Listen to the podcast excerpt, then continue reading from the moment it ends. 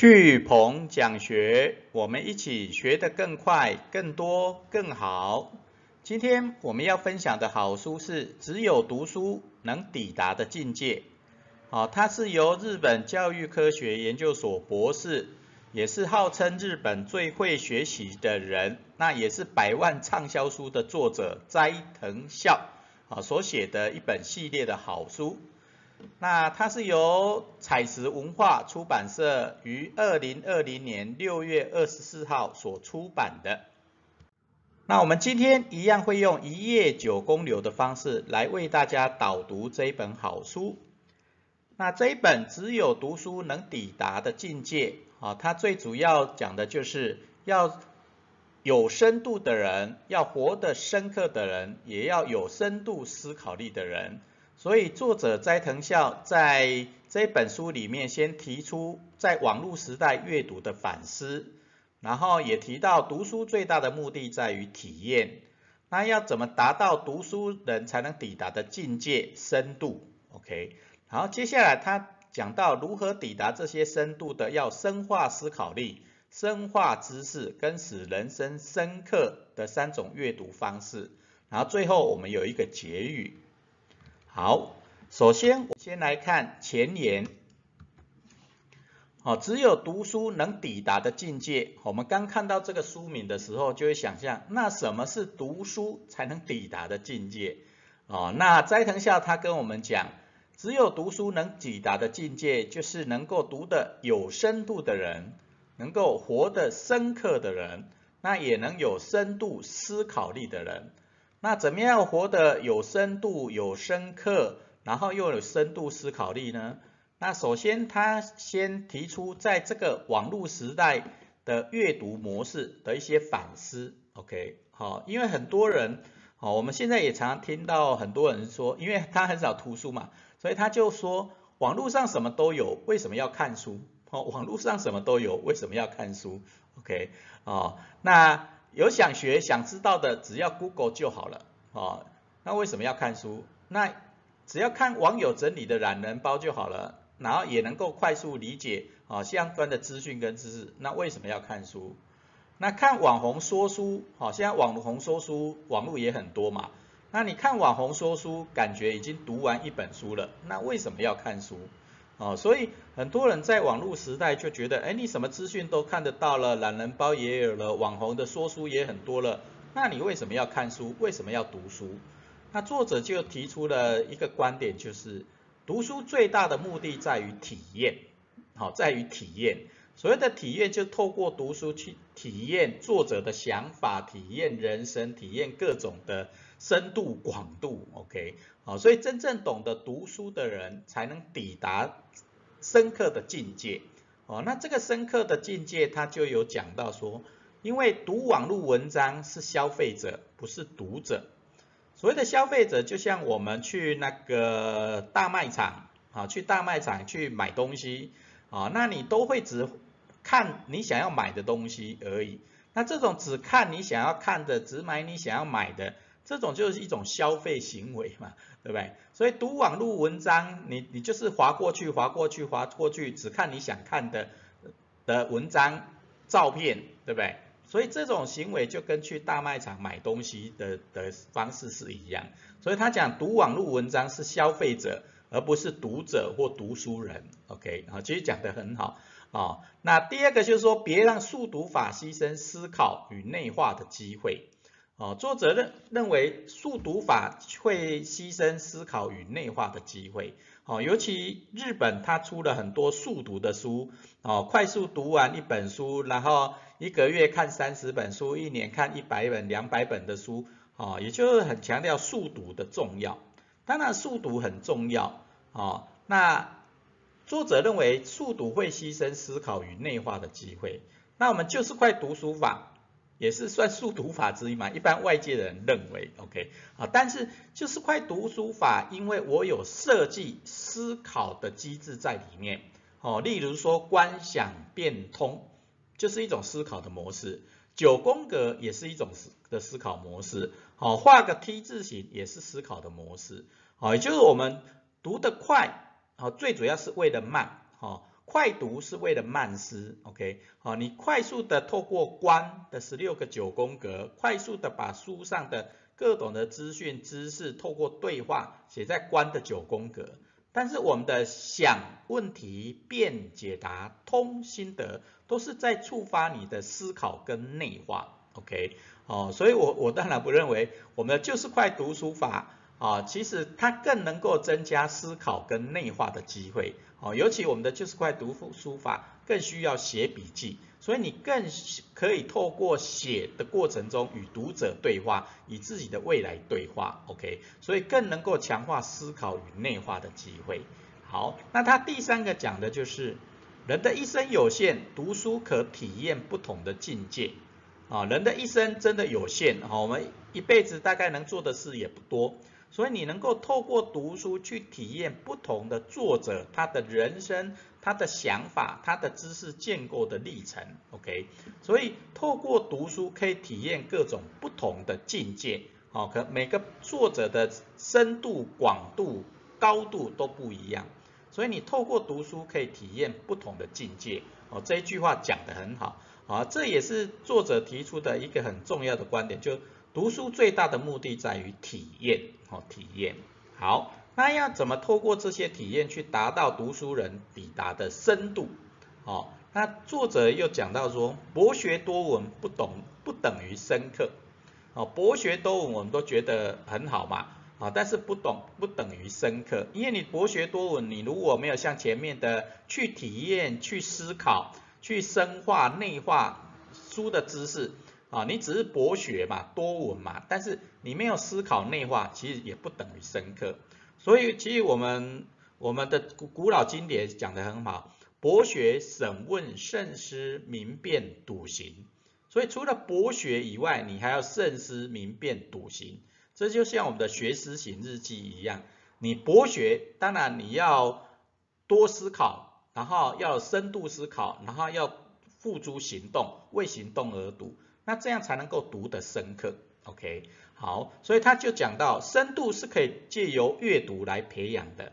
好，你如果真的懂得阅读，真的懂得读书，那你才能抵达深刻的境界。好，因为你会跟作者对话，对话以后你就会去思考跟内化，你的深度就可以培养出来，OK？好，那当你深刻的认识，就会在所有的领域相通。我觉得这一句话也很好。哦，因为我是跨领域的学习嘛，对不对？那跨领域其实你你就会学到很多的东西。那你越深刻的去学习、去读书，你就会知道很多基本的领域其实都是相通的。哦，法法无法乃为治法，对不对？哦，所有的事情它背后的原理可能都是相通的。OK，好，所以真的了解很多事情的第一性原理。你你就透过读书，哦，透过深度的对话，你就会了解它背后的原理，其实都是相通的。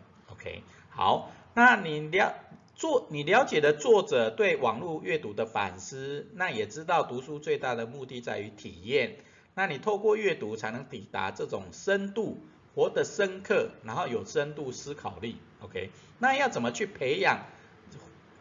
成自己成为有深度的人，活得深刻的人呢？那斋藤孝他有提供了很多的读书的方法，那其中三个最重要的就是透过深度思考力，哦，培养深度思考力，培养你的知识的建构力，然后让人生更深刻的各种的阅读方法。那首先我们先来讲，哦，斋藤孝强强调的一个叫深化思考力的阅读。那深刻深化思考力的阅读有几种方法。第一个是与自己的经验连结，啊，也就是我们读书，我们就是怪读书法很强调一个点，就是为梦想而行动，然后为行动而读。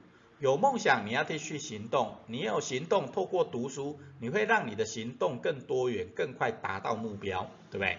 所以你在读书的时候要与自己的经验连结。以自己的梦想连接，OK？那你这样的跟自己的经验、梦想连接的时候，你就会去深化思考，你就会深化思考力，然后你就会跟自己的行动去做连接。第二个是你写读后感，就能练出思想的深度。哦，就像其实我们就是块读书法很强调观想变通的通，通心得嘛。那你通心得其实就是在跟你的经验连接，跟你过去的经验连接，跟未来的梦想连接，OK。所以写读后感就能练出思想的深度，OK。那第三种是预测式阅读，能够促进深度思考力。所谓的预测式阅读，就是你深在读书的时候能够深度与作者对话，以他的内容对话。那你就想象，哎，作者接下来会怎么写？接下来作者的想法是什么？接下来作者的行动是什么？用这种预测式阅读，你就会促进你的深度思考力。OK，好，所以我觉得他这一本书讲的很好，预测式阅读。啊，以前我们都是只读现在的嘛，对不对？但是你如果跟作者深度对话以后，跟书本深度对话以后，你用预测式的阅读，想他下一步会怎么写，下一步会怎么想，怎么做，你就能促助促进你的深度思考力。好，来接下来，作者又强调你如何深化知识的阅读，好，深化知识的阅读。那他讲到一个就是一个主题连续读五本，好，一个主题连续读五本，啊，也就同一个领域的你读的越多，那你当然就会深化你的知识啊的深度，OK，哦，那。我我们就是快读书法，我们学习教练很强调，就读八本啊，比他多三本啊，连续读八本。我当初设计的目的，因为它就是一个九宫格，有没有？你透过九宫格四面八方的阅读，你就能够去把知识内化，然后你呢能够透过九宫格的思维模式，好有系统、有顺序的思考，OK。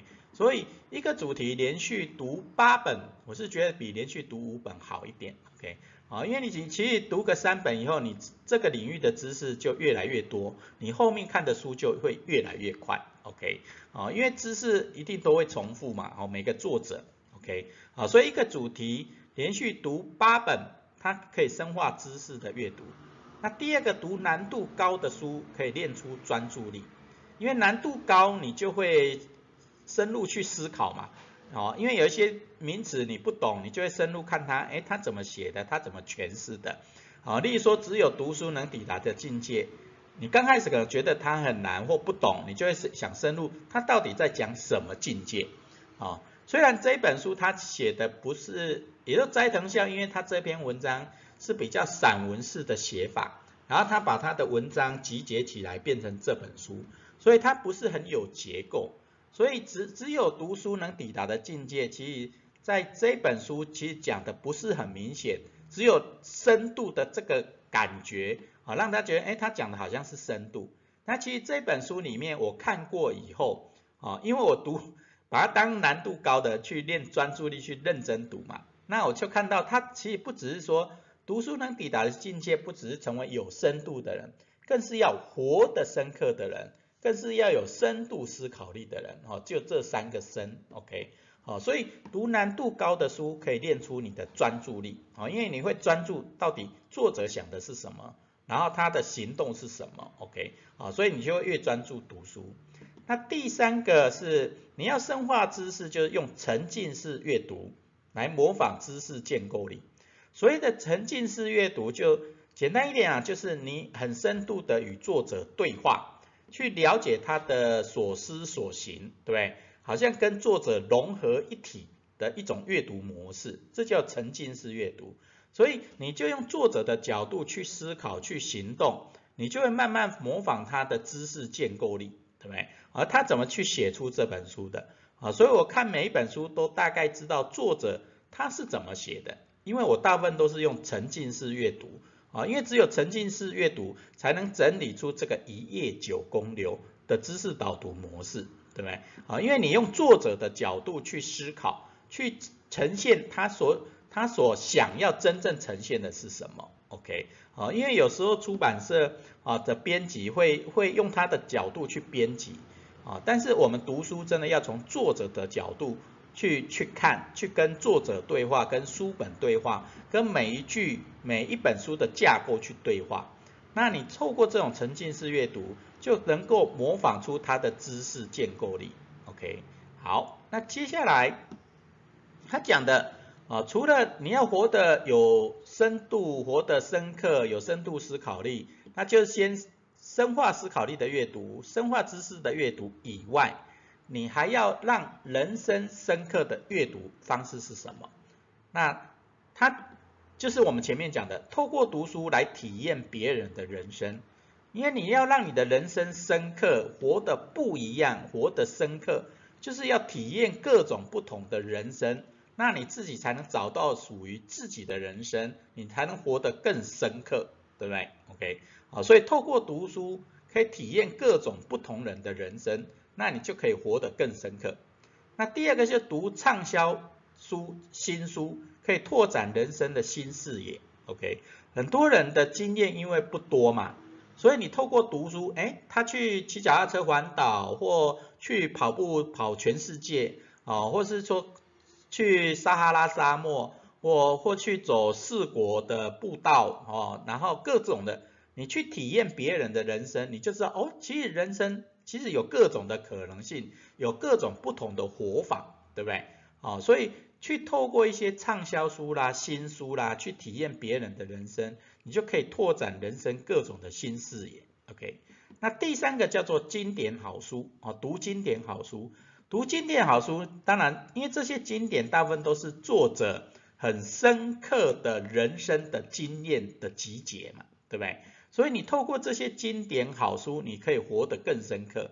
那找到作者的名言佳句，然后再去找出跟自己有连结、有感觉的名言佳句，你人生会活得更深刻。OK，好，例如说那个彼得·杜拉克，他常常讲。呃，他他有讲过一句话，好，把指尖练得有生命，把指尖练得有生命，因为他是从钢琴家得到的一种体验，对不对？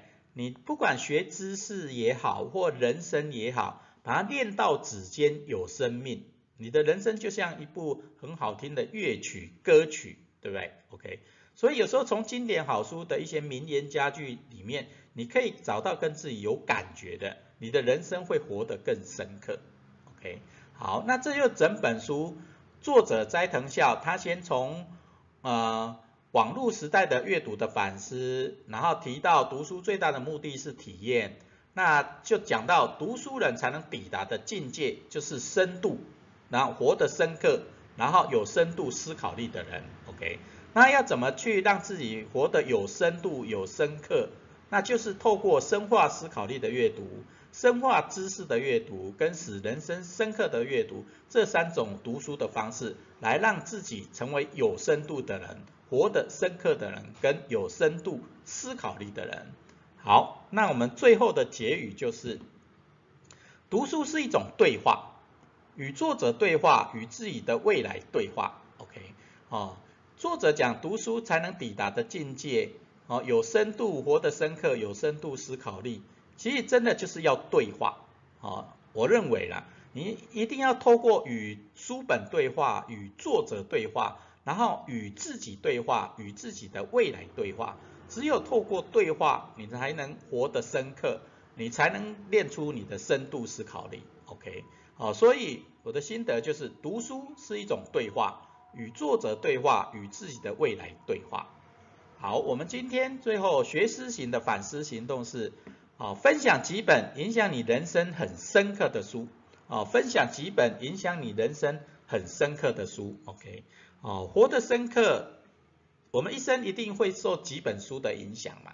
哦，例如说以我来讲，哦，以前那个人年轻人的四个大梦，傅佩荣老师写的，哦，他的爱的追寻，然后良师益友，然后对自己的人生志向的选择，事业的选择。哎，对我年轻的时候影响很大。然后后来傅佩荣老师还有写一个人生问卷，人生问卷总共有一百题，那一百个一百题人生的反思对话，我就写了一百张那个稿纸。OK，透过深度的对话，我才找到我开人矿的人生观跟价值观。OK，然后后来还有一本是阻力最小之路。哦，阻力最小路之路，它的副标是那个用超创造力寻找生命出口。哦，也就是说，他讲的说，每个人的人生都被那个底层结构所限制，对不对？不管你的经验、你的那个学经历、你的家庭的原生家庭的背景，这些都是底层结构，会会会会影响你人生会往哪里走。所以这个底层结构你要怎么去突破？哦，作者就讲到。主力最小之路这本书的作者就讲到，你要用创造力去寻找生命出口，OK？你用创造力就可以改变生命底底层结构，OK？好，那这几本书是影响我人生非常深刻的几本书。那接下来换你跟我们分享哪几本会影响你人生很深刻的书，OK？好，分享几本影响你人生很深刻的书。好，我们今天巨鹏讲学。只有读书能抵达的境界，导读就到这边。